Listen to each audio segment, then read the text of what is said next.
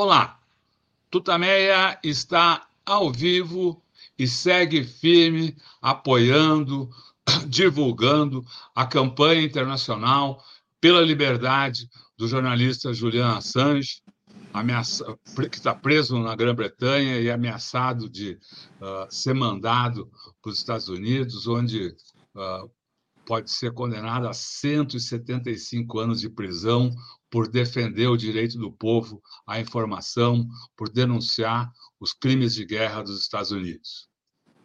Estamos nós, estamos nós aqui nos nossos estúdios domésticos, a Eleonora, o Rodolfo, e do outro lado da tela conversam com a gente agora desde o Rio de Janeiro, a Julita Lengruber e a Mariana Siracusa, que a Eleonora agora vocês já conhecem, claro, aí dos trabalhos, mas a Eleonora agora faz uma apresentação mais completa e inicia a entrevista deste fim de tarde e início de noite. Eleonora.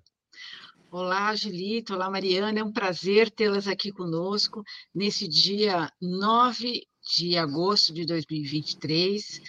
Julita Lengruber, socióloga, foi diretora do Departamento do Sistema Penitenciário do Rio de Janeiro, foi ouvidora da polícia também no Rio de Janeiro, coordena, coordena o Centro de Estudos de Segurança e Cidadania da Universidade Cândido Mendes. É autora de vários livros, entre eles A Dona é, das Chaves, Uma Mulher no Comando das Prisões, com Anabela Paiva. A Mariana Siracusa também é socióloga e coordenadora de, de, da pesquisa Drogas, Quanto Custa Proibir. Muito obrigada pela participação de vocês aqui hoje. Hoje foi divulgado um novo estudo né, do trabalho que vocês estão desenvolvendo, ligando o estado de saúde, a saúde é, das pessoas que moram nas, nas, comunidades que são mais atingidas pela, pela violência. O que, que vocês podem nos contar sobre essa pesquisa? Boa noite, Eleonora e Rodolfo. Muito obrigada pela, pelo convite. É um prazer enorme uh, estar novamente aqui com vocês do Tutameia, uh, e para nós é uma honra. Uh, só queria fazer um, um só uma breve um pé de página aí, Eleonora, que o Centro de Estudos de Segurança e Cidadania se independizou da Universidade Cândido Mendes. Nós hoje somos uma organização é, independente é, da universidade, mas o que a gente tem certeza é que com o rigor e a dedicação e o empenho dos nossos pesquisadores, nós conseguimos manter né, a legitimidade que nós tínhamos antes, isso não foi de maneira nenhuma diminuída. Então, hoje a gente tem um orgulho enorme de dizer que o, o SESEC hoje é uma organização independente e que está aí é, é, incidindo no debate público, procurando é, contribuir né, principalmente nessa área da violência, da segurança pública e da política de drogas.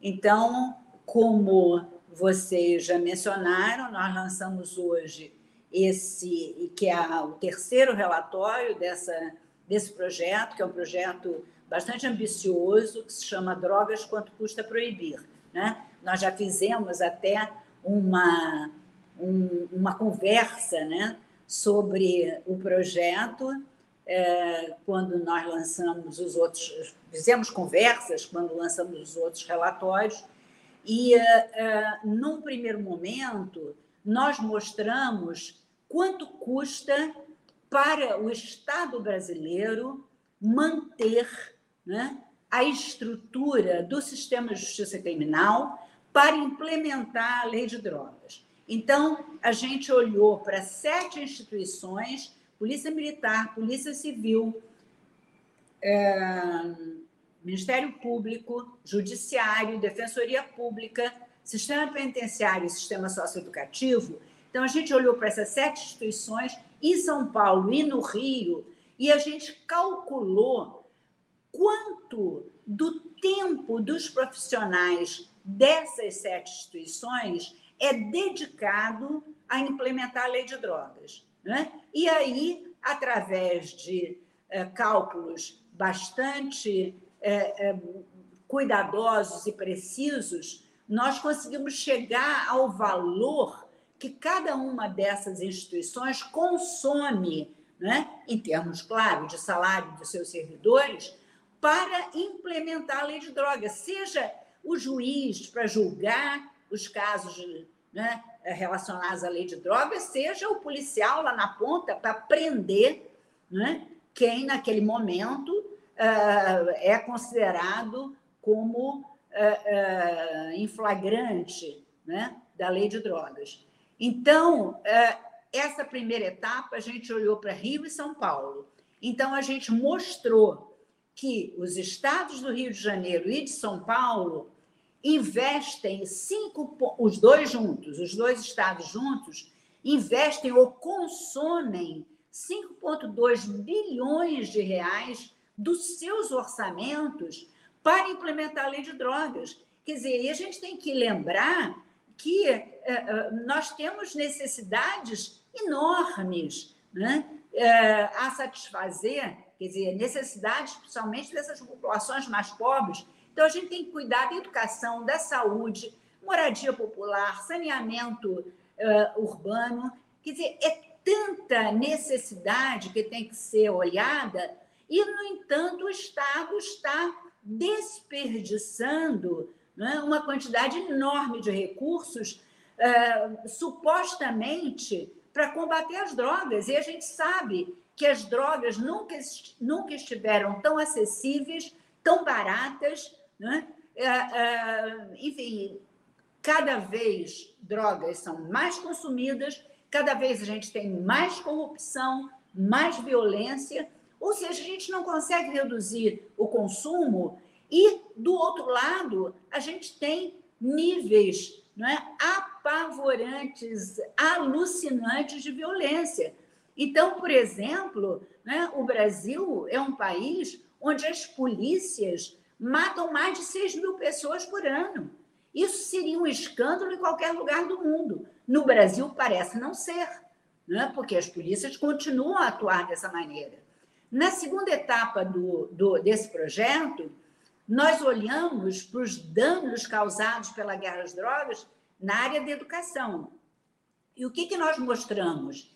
Que crianças que frequentam escolas em áreas muito afetadas por, por tiroteios, por operações policiais violentas, essas crianças vão ter uma redução de aprendizagem muito significativa. Elas perdem num ano mais de 60% do que elas deveriam aprender em português e perdem quase tudo que deveriam aprender em matemática. E isso dados que, através também de estudos bastante cuidadosos e sofisticados, que a gente é, é, conseguiu depreender a partir dos dados da Prova Brasil, que é uma prova que todos os alunos no Brasil inteiro fazem. Então, a gente se orientou pelas notas da Prova Brasil para a quinta série, para, aquelas, para aqueles alunos em escolas mais afetadas por tiroteios. E a gente mostrou que a situação é caótica. Agora, na terceira etapa, nós estamos olhando para o impacto da guerra às drogas na saúde, na saúde dessas populações que moram nesses territórios que são violentados pelo Estado. É isso que a gente quer mostrar, que é o Estado brasileiro que violenta esses territórios. A gente está até chamando atenção para o fato de que é equivocado a gente falar em territórios violentos. A gente está insistindo nessa formulação de territórios violentados. Então, são esses territórios violentados pela força do Estado, pela violência do Estado, onde também as pessoas adoecem mais. Né? E é isso que nós estamos mostrando, e eu queria agora que a Mariana contribuísse, ilustrando né? Uh, que dados foram esses a que a gente conseguiu chegar. Boa noite a todas e todos. Boa noite, Eleonora, Rodolfo. É uma alegria estar aqui. Boa noite, audiência do Tutameia. É, a Julita já explicou muito bem. O nosso propósito era trazer uma nova luz é, para o debate sobre guerras às drogas no Brasil, apresentando dados que até então não haviam sido calculados, ou pelo menos não dessa forma como a gente se propõe aqui no Drogas Quanto Custa Proibir. Então, nessa etapa, a gente queria olhar os efeitos dessa exposição prolongada a tiroteios e a operações policial, policiais em duas dimensões. Uma é na oferta dos serviços de saúde e a outra é no estado de saúde das pessoas, no estado físico e psíquico de saúde dessa população submetida a inúmeras e diárias operações policiais na cidade do Rio de Janeiro. Então, a gente selecionou seis territórios, seis comunidades aqui na cidade do Rio e dividiu em dois grupos, né? três delas muito expostas a tiroteios com a presença de agentes de segurança, segundo os dados do Fogo Cruzado, né? que é uma plataforma que monitora dados de disparos de arma de fogo no Rio, na Bahia, em Pernambuco. Então, a gente é, analisou três comunidades muito afetadas por esses tiroteios e comparou com dados de três comunidades sem registros desses tiroteios. Esses dois grupos de comunidades, é importante ressaltar, têm o mesmo perfil socioeconômico, em várias características, né? escolaridade, rendimento. Para nós era importante comparar grupos de pessoas que fossem parecidos em vários aspectos, mas que tivessem essa diferença fundamental, que era o grau da exposição à violência, à, violência a qual eram submetidos. Então, a gente entrevistou 1.500 moradores dessas seis comunidades. E a gente é, bom, descobriu várias coisas, a gente aqui vai, vai conversar mais sobre esses dados, mas eu queria, assim, de saída na primeira intervenção, chamar atenção para esse ponto, que é a exposição prolongada a tiroteios e a operações policiais, né, tiroteios decorrentes das intervenções policiais, provoca danos e efeitos imediatos na população e condições de saúde a longo prazo, né, que são agravadas ou que são desenvolvidas em função é, dessa exposição a tiroteio. Então, é, a gente tem vários dados que comprovam essas duas afirmações. Então, a gente enfim, de saída, queria, queria começar contando isso, né? Quais são esses efeitos gerais da guerra às drogas na saúde?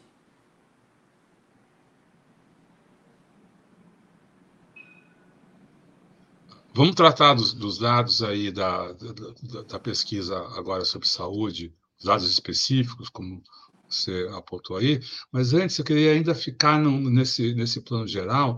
Uh, se você, talvez vocês não tenham uh, conseguido números uh, do ponto de vista de grana, de recursos, eu queria saber o custo desses danos à saúde, seja o custo social, seja o custo financeiro mesmo, se vocês conseguiram de alguma forma avaliar esse custo, custo uh, uh, para a saúde, o custo, o, o custo para a sociedade dessa, desses prejuízos à saúde provocados pela violência, pelo, né, pela, gostei de ver aqui, pela, pela vida nesses territórios violentados pelo Estado.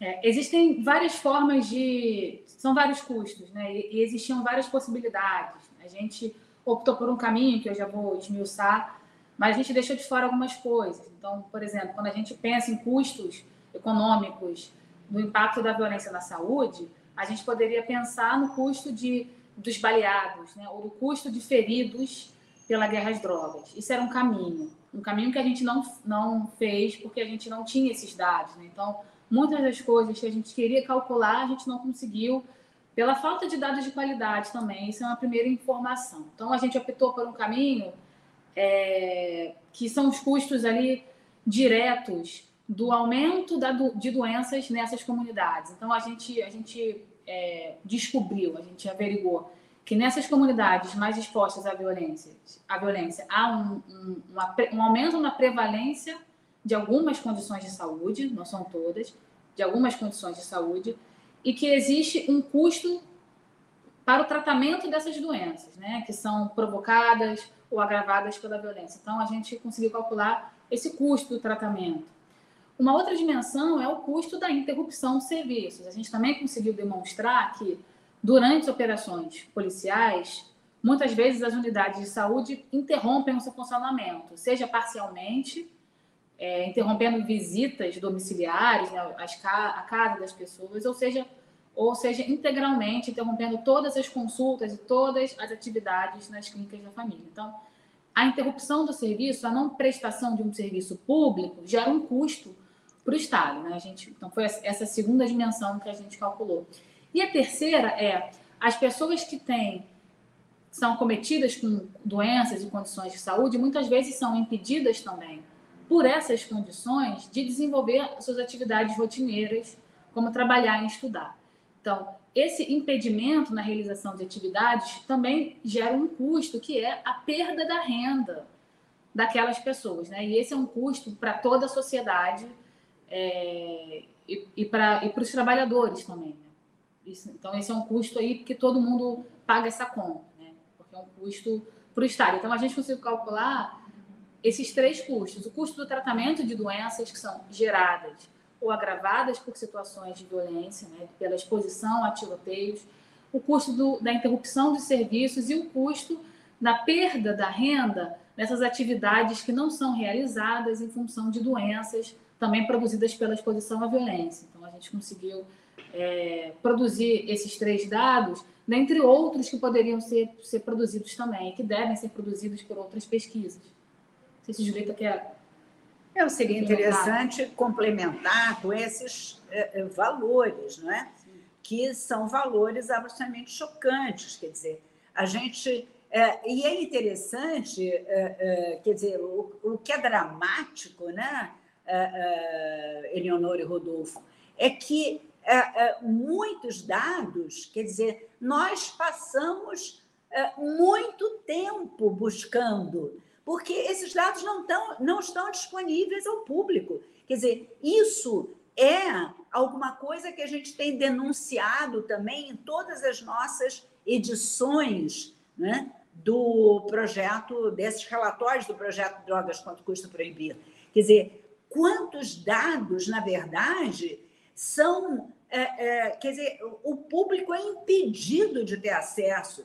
Quer dizer, nós, enquanto pesquisadores, que temos muito mais ferramentas né, para procurar esses dados, quer dizer, mesmo assim, nós tivemos é, é, problemas é, absolutamente gigantescos, tentando estimar né, o custo do fechamento dessas unidades de saúde, né, porque houve um dado que depois que a gente praticamente tinha fechado o relatório né, nos chegou, é, a Secretaria, de, Secretaria, a própria Secretaria Municipal de Saúde chegou a revelar que houve, num único ano, 445 unidades de saúde fechadas num ano. Quer dizer, vocês podem imaginar, quer dizer, o que é isso?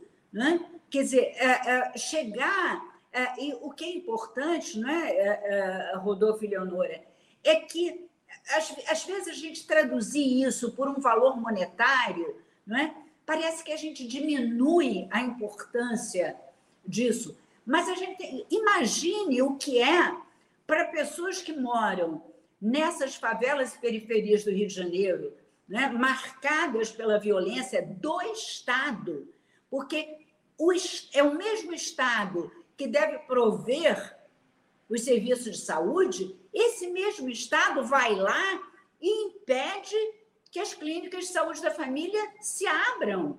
Né? Quer dizer, com a presença violenta de agentes públicos, quer dizer, de policiais, essas clínicas são fechadas. Então, num único ano, isso acontecer 445 vezes. Quer dizer, isso é um escândalo. Né? E nós chegamos a valores para o que, no momento da, é, é, enfim, dos cálculos, nós conseguimos chegar. É, a gente não teve acesso. Tem um, um, um, drama que é o dado existe, a Secretaria Municipal de Saúde tem essa informação, que é o número de fechamentos de cada unidade de saúde. Eles não passaram essa informação para a gente. E então a gente não consegue calcular com precisão esse o custo da interrupção do serviço. Né? A gente tem esse dado agregado, que é um número muito expressivo. O Rio de Janeiro hoje tem em cerca de 260 unidades básicas de saúde, o que inclui clínicas da família, centros municipais de saúde e, outros, e outras unidades básicas, né? mas dessas 260, então houve 445 fechamentos em um ano. Né? É, a gente não conseguiu, então, essa informação por unidade. A gente perguntou no, no survey, né, nos moradores, a gente ouviu 1.500 moradores, se eles se lembravam do último fechamento, e a partir disso a gente conseguiu é, chegar numa estimativa de três dias a mais de fechamentos nas, nas comunidades mais expostas a tiroteios, mais violentadas pelo Estado, em comparação com as outras três comunidades. E a partir desse cálculo, desse número de três dias a mais de fechamento, é que a gente calculou, então, o custo para o Estado de 317 mil reais por ano. Então, o fechamento de três, de três unidades de saúde por três dias provocou o fechamento, provocou um custo, gerou um custo para o Estado de 317 mil reais. Imagina se a gente tivesse esse dado, esse dado está subestimado, obviamente, se a gente tivesse esse dado real, né, dado oficial da prefeitura, da secretaria, a gente teria uma estimativa muito maior, mas isso, é, para além desse impacto econômico, financeiro do fechamento, tem um impacto que a gente está chamando a atenção, né? um impacto concreto na vida daquele morador que tem uma consulta agendada há três meses e uma operação em um dia, ele perde aquela consulta, tem que ser remarcada para daqui a três meses, ele interrompe um tratamento. Então, isso é muito sério quando a gente está falando de saúde, porque o não tratamento de certas doenças no certo período pode provocar o agravamento dessas condições. Então, uma diabetes não tratada a longo prazo pode gerar cenários de amputações, de internações, o que aumenta o custo do tratamento dessas doenças. Né? Então, vejam como é complexo o que a gente está retratando, que é o drama desses moradores, que além de terem todo um clima, de viverem em um clima de insegurança, incerteza, em relação a essas operações, de viverem com esse medo que as operações geram, ainda tem essa preocupação de perder consultas, adiar tratamentos em função dessa atuação do Estado nesses territórios específicos. E há também, né, Rodolfo, você estava é, é, insistindo né, na, é, nesses valores, e nós também calculamos é, quanto essas pessoas nesses territórios perdem de renda.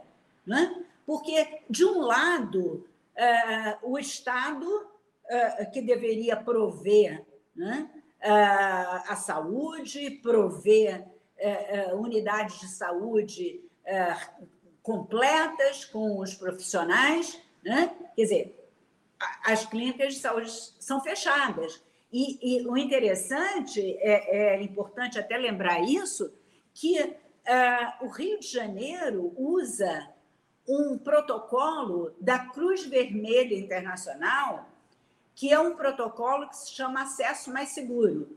Então, aqui no Rio de Janeiro, né, todos os dias, um profissional de saúde, antes de sair de casa, ele vai consultar lá o, o banco de dados da Secretaria Municipal de Saúde, que vai orientar esse profissional sobre a ida dele ou não para o, o seu local de trabalho. Imaginem. Quer dizer, isso é cenário de guerra, sabe? Então, o profissional de saúde, antes de sair de casa, ele vai lá saber se o território onde ele trabalha está com luz vermelha, amarela ou verde, para saber se ele pode se deslocar ou não. Quer dizer, é, é, é isso é absolutamente é, é um absurdo sob qualquer perspectiva que a gente possa analisar. Quer dizer, isso é uma vergonha a gente admitir que o Rio de Janeiro convive com um protocolo para o funcionamento das suas é, unidades de saúde, que são protocolos usados para uh, locais que estão em guerra. Quer dizer, isso é um protocolo da Cruz Vermelha Internacional. Quer dizer, isso por si só é um escândalo. Né?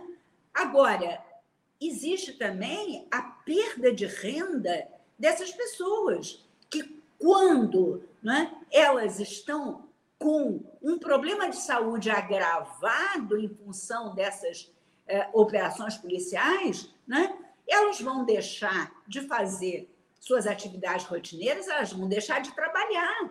Né? Elas estão. É, é, ou a, a, pressão subiu, ou, é, é quer dizer, a, a, a tensão é, física e mental é de tal ordem que a pessoa fica impossibilitada de trabalhar. Então, nós também fizemos os cálculos dessa perda. Né? Aí eu passo para a Mariana.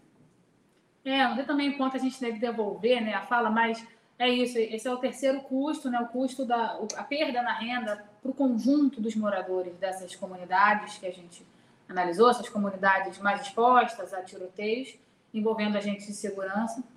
O, então, é a perda da renda por pessoas que ficaram impossibilitadas de exercer suas atividades rotineiras como o trabalho. Né? A gente estimou essa, essa perda em, em aproximadamente 1,4 milhão de reais por ano, é, só nessas três comunidades, em função desses afastamentos do trabalho, de outras atividades. Então, é, são impactos aí. A gente conseguiu, e essa é a proposta do projeto, né? encontrar esses números ou traduzir essa realidade em termos econômicos, mas que tem muitos impactos também no dia a dia, na vida das pessoas. Né? Isso também é uma coisa que a gente sempre ressalta, né? não é sobre números, também é sobre números, mas é sobre a vida das pessoas.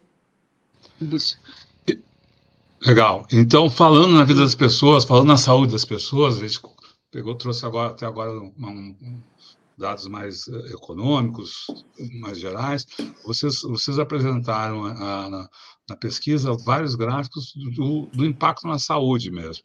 Eu vou puxar aqui uh, uma tela e daí vocês podem comentá-la. Não vou, ou a Julita ou a Mariana, como achar melhor, para contar o que, que a gente está vendo nesse gráfico, o que, esse, o, que, o que esses gráficos demonstram.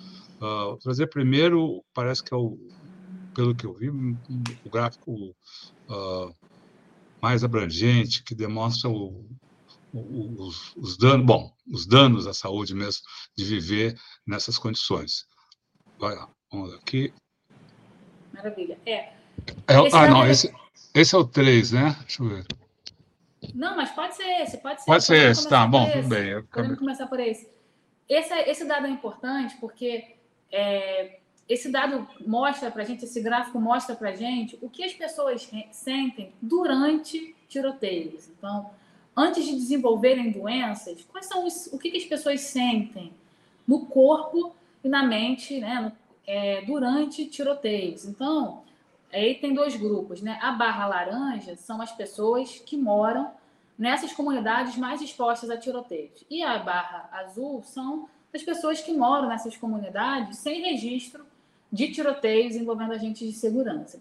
E a gente percebe nessa análise comparativa que as pessoas que moram em comunidades marcadas pela violência, né, em territórios violentados, elas têm, elas sentem falta de ar, tremor, falta de sono, coração disparar durante esses episódios. Né? Então, são sensações físicas. Né? Imagina você, é, como foi semana passada, como foi ontem na, na segunda-feira na Cidade de Deus, né? Você acordar com um helicóptero sobrevoando a sua casa em voos rasantes, você acordar, em vez de ter um despertador, é o som do tiroteio, o som de um fuzil. Então, isso gera, que a gente viu com esses dados é, isso gera sensações físicas imediatas. É o coração que dispara, é a falta de ar, é o suor, é o tremor. Tudo isso são sintomas, poderiam ser sintomas, poderiam ser sintomas de um quadro de ansiedade, de crise de ansiedade, mas não são sintomas decorrentes de viver na linha do tiro, né? na linha de tiro,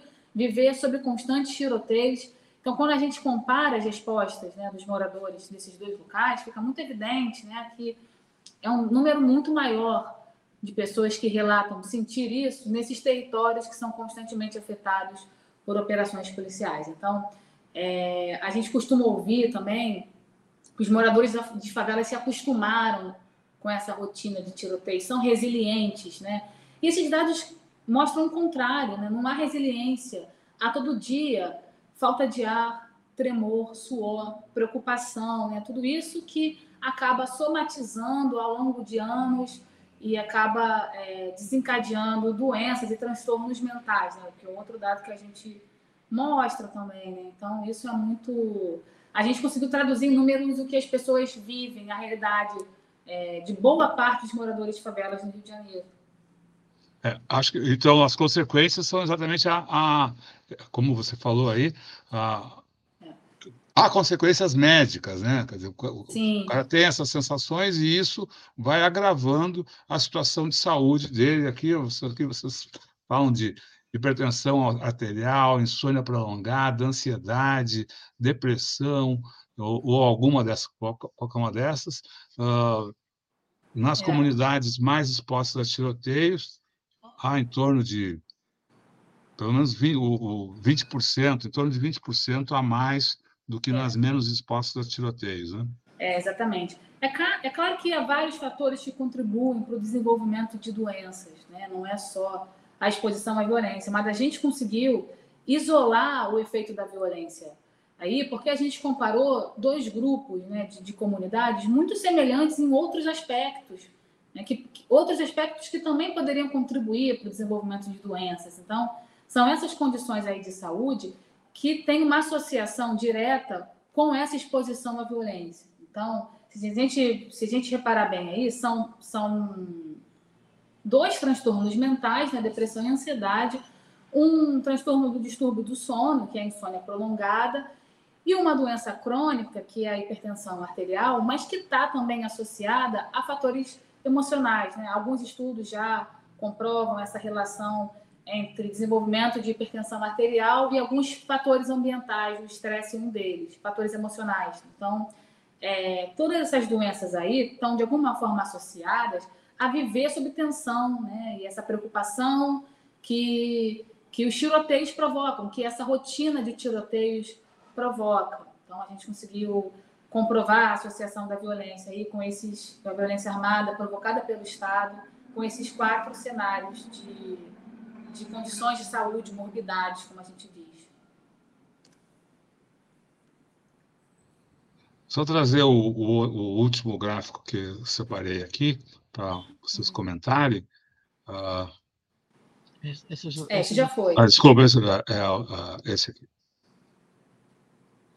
É, é a questão aí, do esse... serviço, né? É a questão do é. fechamento das, das é, esses são os efeitos na oferta dos serviços de saúde, né? E essa talvez seja a maior distância entre os dois grupos, né? Se esse, essa última última coluna aí, que algum serviço de saúde já foi fechado. A gente perguntou para os moradores se é, tudo isso são, são relatos dos moradores, né? Então, fechamento dos serviços, se a própria pessoa já adiou é, ou deixou de procurar um serviço de saúde em função da, da violência e se o profissional de saúde já deixou de trabalhar. Então, essas três variáveis juntas, esse conjunto de informações juntas, comprovam que há uma redução na oferta desses serviços, dos serviços de saúde, nas comunidades mais expostas a tiroteios. Então, isso também é mais um fator que contribui para o desenvolvimento de doenças, né? o agravamento de condições, porque é isso, se você não tem um serviço de saúde adequado, ou se tem um serviço de saúde interrompido, em função das doenças, aqueles cenários clínicos que você sente vão se agravando, né? vão se acumulando ali, e isso contribui também para o desenvolvimento é, dessas doenças. Então, a gente tem uma combinação aí muito, muito, muito grave, muito séria, né? que é uma situação de tensão extrema combinada com o serviço de saúde que é interrompido também por essa condição de tensão, né? Então, tudo isso é, vai se somando ali e contribui, né, acarreta nesse desenvolvimento de, de saúde, né. E uma coisa que eu queria chamar a atenção, que a gente sempre vem destacando aqui, né, que a saúde foi um direito, o acesso à saúde, né, isso materializado no Sistema Único de Saúde, foi uma conquista dos brasileiros duramente conquistada, né, pelo perdão da repetição. A gente passou aí o século XX é, lutando para que a saúde fosse um direito de todos os brasileiros. Então, a gente tem hoje um Estado que está negando o acesso à saúde de uma boa parte da população, sobretudo aqui no Rio de Janeiro, a população de favelas, né, que são grupos já marginalizados e vulnerabilizados por outras condições. Então, a gente está falando de um direito garantido pela Constituição Federal que é negado a boa parte da população carioca. Né? Isso é muito grave. Julita, é, eu queria sair um pouco do relatório especificamente e perguntar sobre as chacinas que aconteceram, que estão acontecendo, que é, são rotina, praticamente rotina. A gente teve aqui em São Paulo, na Baixada Santista, teve aí no Rio, teve na Bahia, mas eu queria que você comentasse isso, mas começando aqui por São Paulo, né, o que aconteceu é, no Guarujá, uma, a polícia é, é, faz ainda né, uma operação de vingança, que é um absurdo né, contra a população, é, e você que conhece a fundo toda essa realidade, como é que você é, avalia, como é que você analisa essa, essa situação aqui em São Paulo? Isso, de alguma maneira, está sendo potencializado pelo, pelo, digamos, pela filosofia do governador aqui do Estado, que é, enfim, um apoiador aberto do bolsonarismo? É, Eleonora, é, é interessante esse aspecto, né? Porque a gente, é, hoje, a gente olha para o quadro do Brasil, não é?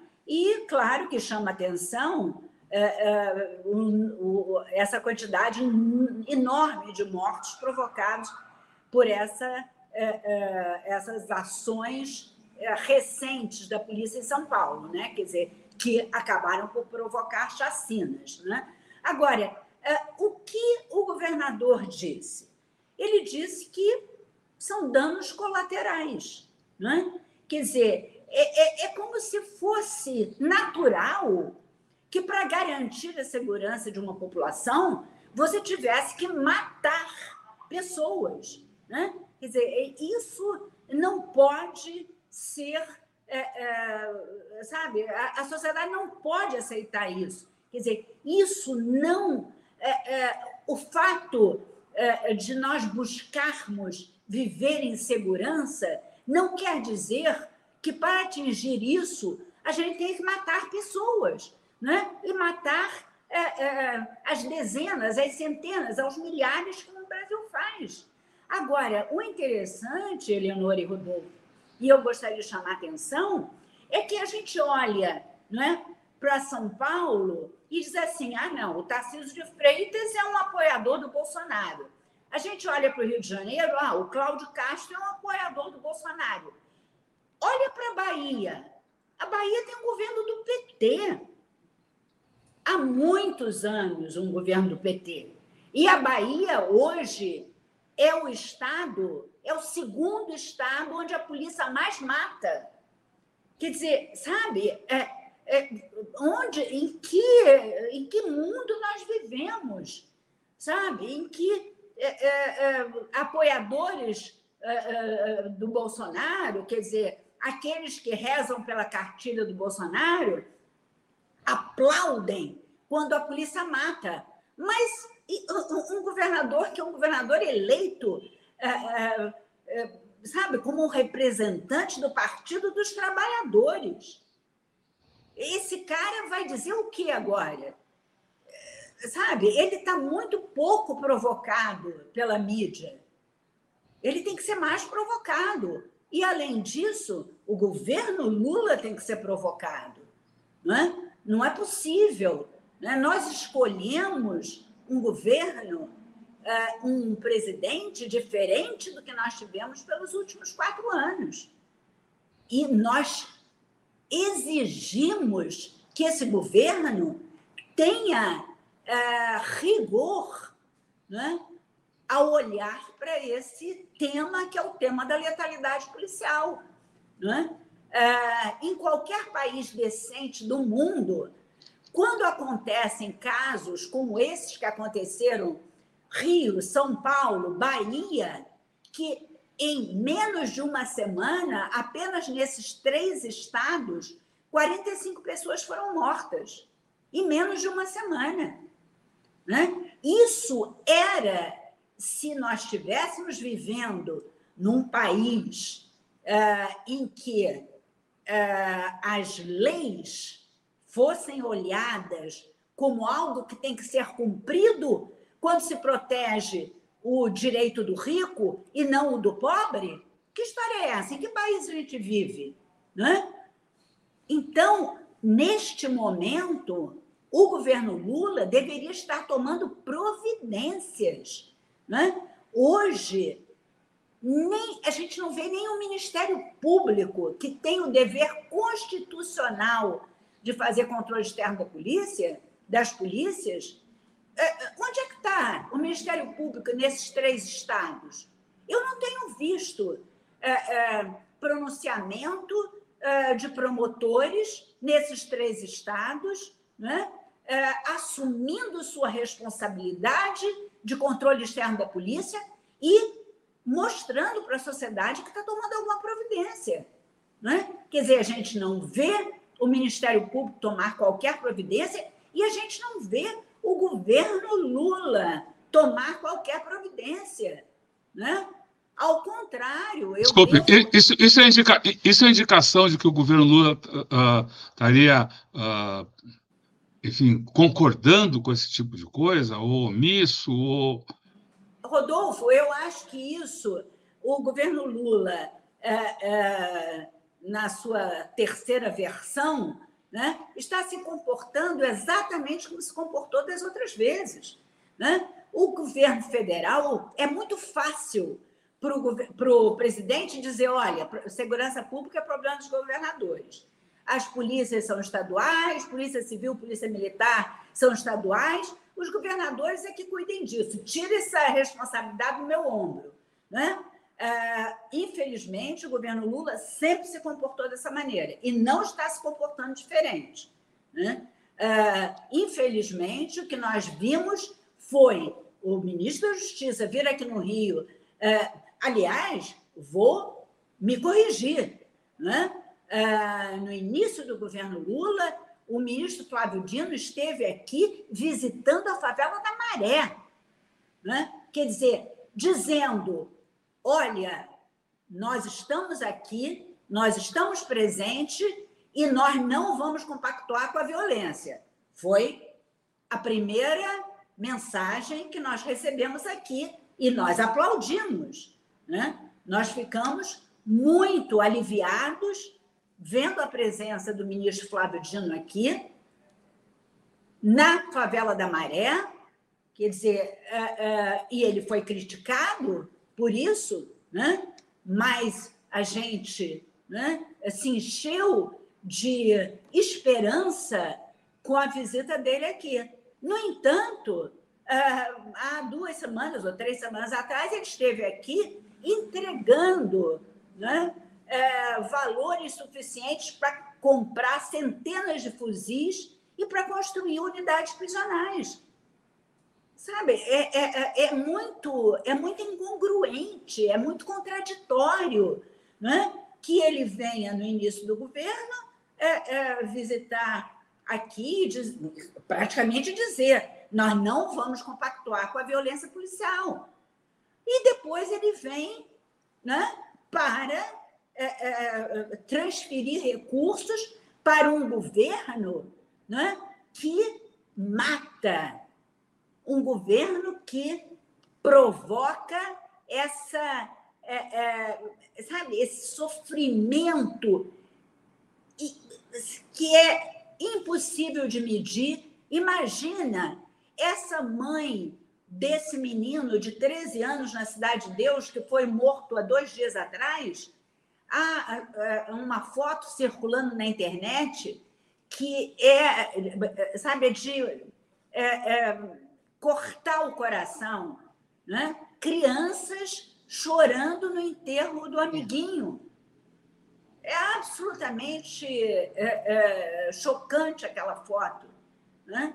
Quer dizer, é esse Estado né, que tem uma polícia que mata uma criança de 13 anos e hum, sempre essa história de atira primeiro, vai perguntar depois.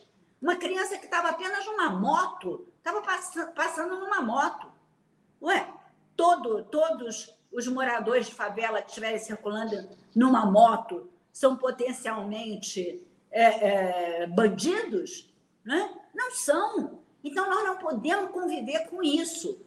Então, eu queria aproveitar esse espaço aqui para dizer o seguinte, né? Nós, com a duras penas, nós conseguimos nos livrar de um governo né, que, é, enfim, que a gente não tem nem como definir. Né? É um governo que, é, a cada dia dos quatro anos em que esteve aqui, infringiu a lei. Né? É, é, não cumpriu com seus deveres é, dentro do Estado Democrático de Direito. No entanto, né, a gente conseguiu essa vitória fantástica, conseguimos superar o dia 8 de janeiro, poderíamos ter perdido né, ali a nossa possibilidade de viver quatro anos, sabe, um pouco mais tranquilos. No entanto, é, é, e com muita esperança, o Flávio Dino é um, um, é, é um integrante desse governo altamente qualificado. Eu não nego, não, não quero negar isso. Tenho o maior respeito pelo Flávio Dino. Agora, está na hora do governo Lula acordar para esse, é, é, sabe, esse mar de sangue que as polícias estão provocando no Brasil. Não é possível a gente continuar convivendo com isso. Né? É, é, sabe, a gente teve que conviver com isso durante quatro anos do governo Bolsonaro. Nós não podemos continuar convivendo com isso num governo né, que, a duras penas, a gente conseguiu eleger. Desculpe a minha não, Mas tá isso mexe com as minhas entranhas. É, e, além, além, desse, além disso, como você colocou, governadores do PT, em governos do PT, isso também acontece, né? Como, como ocorreu na Bahia. Os governadores acabam não tendo controle das polícias ou acabam ficando reféns das polícias ou a banalização da, da, da morte, dos assassinatos chegou a tal ponto que a sociedade está sem capacidade de, de reagir, e essa tarefa seria uma tarefa, então, do presidente da República mexer nessa estrutura para valorizar a vida e, e a lei, né? E aí, Eleonora, veja só, eu vou passar a palavra também para a Mariana, que gostaria que ela é, é, falasse um pouco. É, a questão é a seguinte, quer dizer, voltando a essa minha reflexão inicial, a questão é, é muito fácil para o governo federal dizer esse não é problema meu, porque as polícias são dos estados, né? polícia militar e polícia civil, que são responsáveis né?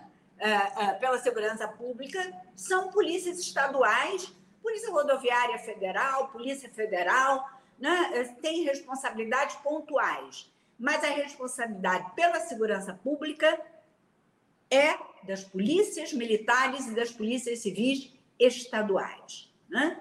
Então, é muito, é muito cômodo para o presidente dizer que esse problema não é dele é, é muito cômodo, sabe? Eu falei assim, não, ok, tira do meu ombro essa responsabilidade. Isso aí é uma questão dos governadores. E aqui no Rio de Janeiro, a situação é tão grave que nós não temos secretário de Segurança Pública. O Rio de Janeiro não tem secretário de Segurança Pública. O Cláudio Castro deixa as polícias inteiramente à vontade. As polícias fazem o que querem. Não existe nem um, uh, sabe, um, um, um secretário com força suficiente para botar as duas polícias na mesa e dizer assim, ó, vamos organizar esse negócio aqui. Não é possível continuar assim dessa maneira. Mas isso também a gente não tem, nem isso a gente tem no Rio de Janeiro. É, não, eu, eu acho que um governo que se elegeu né, com um compromisso de defender a democracia e de fazer um processo de reconstrução no país não pode abrir mão de proteger a vida das pessoas. Não pode abrir mão também de fazer com que o jogo, o jogo constitucional e o jogo democrático seja cumprido. Então, tem que constranger as instituições. O Ministério Público do Rio de Janeiro tem que cumprir sua função constitucional de exercer o controle externo da polícia. Sabe, a gente teve uma, uma ADPF que durante três meses foi cumprida, mas depois houve descumprimento de uma decisão da Suprema Corte Brasileira. Então, isso não pode ser mais tolerado numa instituição num, num país e num governo que se elegeu com compromisso de defender a democracia. Isso não pode mais ser tolerado é, por esse governo. Então, é, acho que é um pouco por aí. Eu ia, eu ia te perguntar, Julita e Mariana, sobre a. Eu sei que estamos caminhando aí para o final, sobre a, a, essa, esse, essa decisão que o Supremo Tribunal Federal está tomando, ainda está em processo, sobre a questão do, do porte é, de maconha. Claro que é uma coisa nesse quadro minúscula, mas você considera que o Supremo vai legislar, é, vai retirar essa, essa criminalização e isso terá algum efeito? Dá para a gente esperar algum tipo de, de efeito dessa medida? Eu acho que a gente é, é, a gente está iniciando o processo, né? Esse julgamento no STF é, é, sabe, é um primeiro degrau que a gente está, é uma caminhada longa que a gente vai ter que percorrer, né? Para é, realmente mudar de patamar, né? Quer dizer, a gente tem que, é, é, sabe, de uma vez por todas, afirmar com todas as letras que a guerra às drogas não nos trouxe a lugar algum. Ao contrário. Né? Então, esse, essa decisão do Supremo, em primeiro lugar, é, é eu, o, o, Gilmar Mendes até pediu um adiamento da votação e a gente sabe por quê. Porque a posição do Gilmar é um pouco diferente da posição do Barroso e do próprio Alexandre de Moraes, por exemplo. Né? porque o Gilmar Mendes acha que deve, é, a gente deve caminhar para descriminalização do porte para consumo próprio de todas as drogas. Né? É a posição que o Gilmar já defendeu. Então, os outros juízes é, estão mais na linha de apenas, é, é, sabe, limitar ao porte de maconha para consumo pessoal essa decisão. Eu acho lamentável que a gente realmente fique reduzida, é, quer dizer, que essa decisão se reduza apenas à maconha. Eu gostaria realmente que a gente conseguisse ver essa decisão abrangendo todas as drogas. Né? Ah, agora, outra discussão são as quantidades. Né? Isso é uma discussão muito difícil, muito difícil. É, em Portugal, por exemplo, né, é, é permitido que, a, que o cidadão porte para uso próprio uma quantidade de drogas que ele, é, em tese, precisaria para 10 dias. Né? O que também é muito complicado, porque o que eu preciso, é, é, se eu for usuária de alguma droga, a quantidade que eu preciso para 10 dias pode ser diferente da quantidade que a Mariana precisa ou de que vocês, Eleonora e Rodolfo, precisem. Então, é muito complicado. A, a determinar essas quantidades é muito complicado. Mas, por outro lado, a gente vai ter que ter né, algum tipo de orientação em relação a quantidades, porque é, é, um, é uma mensagem para o policial lá na ponta. Isso sabe? Não, não se meta besta. Olha aqui, a, a gente estabeleceu aqui uma regra de quantidades. Então, é, é, então o que eu acho é que é, é, importante que a gente saia com uma decisão né, de descriminalização do porte é, para consumo próprio. É, isso, não é, o Brasil está muito atrasado, a América Latina está muito adiante, né? É, vários países que já fizeram esse percurso, então o Brasil está lá na lanterninha Então, a gente vai precisar, sim, ter essa decisão e, e logo do STF. Agora, claramente, é apenas um tijolinho nessa, é, é, nessa luta, é, sabe, de todos nós que acreditamos que é, as drogas fazem parte da história da humanidade, né? sempre foram consumidas, seja para fins ritualísticos, é, de cura, ou apenas de prazer. Né?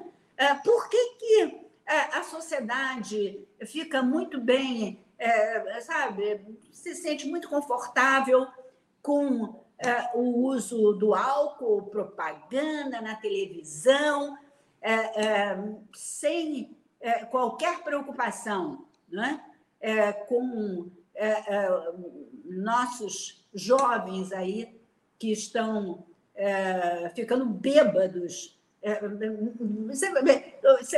carnaval é um momento em que você vê muito isso, né? Você sai nos blocos, não sei o que lá, a quantidade de garotada de 12, 13, 14, 15 anos caindo bêbado pelas ruas. Isso não mobiliza ninguém. As pessoas convivem com isso muito bem. No entanto, há pesquisas que mostram não é, que o álcool é a droga que mais danos causa ao indivíduo e ao seu entorno. Né? Mas, é, é, tudo bem, obrigada. Né? Ficamos assim. tem muita gente que ganha dinheiro com, com álcool legal, então vamos continuar. E dá-lhe propaganda na televisão. Né? Agora, no, no, numa escala de zero a 100, o álcool fica no número 70 em relação ao prejuízo a si próprio e ao seu entorno. A maconha está é, tá por volta de 10, 10, 12, 13. Quer dizer, sabe, é, é, isso é uma pesquisa. Eu, eu, eu recomendaria que quem está assistindo aí o Tutameia tiver interesse, tem uma pesquisa muito interessante de um, de um uh, inglês que ele tem um, um trabalho uh, que é, foi publicado na Lancet, né, que é uma revista médica uh, absolutamente respeitada, e esse trabalho do David Nutt, N-U-T-T, qualquer um que puser lá, uh, N-U-T-T, Nutt, uh, índice ah, vai, vai, logo aparece o gráfico. E aí você vê que uh, uh, o, o dano, por exemplo, que a cocaína e o crack causam ao próprio indivíduo e ao seu entorno é infinitamente menor do que os danos que o álcool causa. Então, sabe, a gente tem que uh, parar de ser hipócrita nessa nesse tema, sabe? Deixar a hipocrisia de lado e ter a coragem de enfrentar, sabe? É, é, o debate tem que ser um debate científico, tem que ser um debate é, é que traga dados, é, sabe? Dados científicos e não a gente não pode continuar é, com uma política de drogas que é orientada pela fé, né? e, e, e por valores morais. É, e, que, e que beneficia uh, supostos defensores da fé, né? Com, com, com instituições para tratamento, todas essas coisas. Isso aí é um, é um outro grande tema. A gente está uh, aqui no, no, no, estourando já o teto que combinamos, mas antes de encaminhar para o final, eu não queria ter um fio solto aí, que eu não queria, queria que você comentasse um, um, pouco mais. Nessa sua última resposta, você falou que a guerra às drogas não chegou a lugar nenhum. Uh, então, uma coisa mais uh, de, de balanço, o que a sociedade ganhou ou perdeu com as, com as guerras às drogas? A redução da criminalidade, uh, enfim, há mais segurança, não há, há menor, menos violência. O que se ganhou, o que se perdeu, o que se ganha e o que se perde com a guerra às drogas? Eu vou, eu vou falar rapidamente, vou passar para a Mariana encerrar. nós. É, primeiro, que a guerra às drogas custa. Né? Nós mostramos, por exemplo, que para colocar a engrenagem da guerra às drogas em ação, só Rio de Janeiro e São Paulo gastam, num ano, 5,2 bilhões. Né? Então, a sociedade, o Estado, né? nós, enquanto sociedade, nós estamos perdendo a possibilidade de investir esses recursos nas áreas em que a nossa população realmente, é, é, sabe, a demanda muito é, significativa. Na área de, eu, eu, eu já mencionei saúde, educação, saneamento básico, moradia popular. Quer dizer, não é possível um país que tem tantas necessidades desperdiçar recursos com uma guerra que traz sofrimento, com uma guerra que traz mais violência, nunca foi, é, é, nunca é, possibilitou a redução da violência, ao contrário, estimula a violência, estimula a corrupção e não nos leva a qualquer possibilidade de viver com mais segurança. É, eu acho que os nossos dados ajudam a, a mostrar os efeitos da, da guerra às drogas que não são tão facilmente identificados. Né? Então, além de ser uma guerra que custa muito caro para os cofres públicos, como a Violeta ressaltou, né? então, além dos efeitos mais imediatos, que é o aumento do encarceramento, muito expressivo, sobretudo de mulheres, é, e a não redução da circulação, venda e consumo de drogas, né? além desses efeitos mais imediatos, corrupção policial, além desses efeitos mais imediatos, a gente vem tentando mostrar esses outros efeitos, né, que são sentidos na pele, no cotidiano do, dos, da população negra e pobre das favelas e periferias, mas que não é quantificado. Então, além de ser uma guerra cara e ineficaz, traz malefícios à saúde, à educação é, desses, desses, da população de favelas e periferias, né, que já está convivendo ali com tiro e com operações policiais rotineiras. Então, elas deixam de aprender, deixam de ter aula,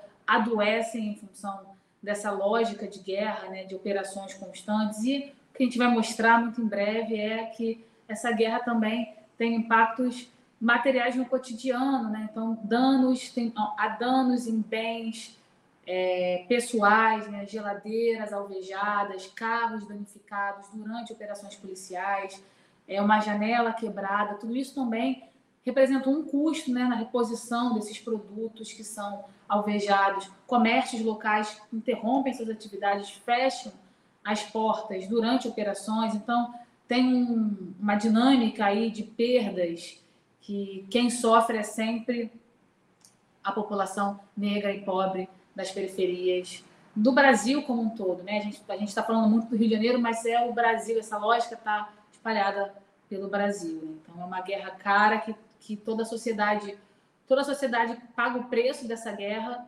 mas quem sofre na pele as consequências é a população, os moradores de favelas e periferias.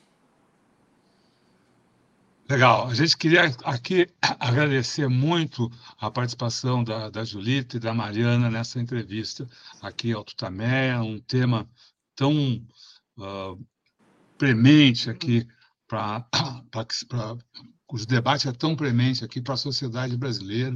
A gente vive, vocês falaram bastante do Rio, mas cidades todas, as grandes cidades, as cidades, até, até agora, as cidades de menor porte também estão, sentindo uh, esse problema. Então, agradecemos muito a sua participação aqui no Tameia, assim como também a presença, a participação do público que acompanhou o, o debate, que vai seguir uh, acompanhando Uh, pela, pela internet.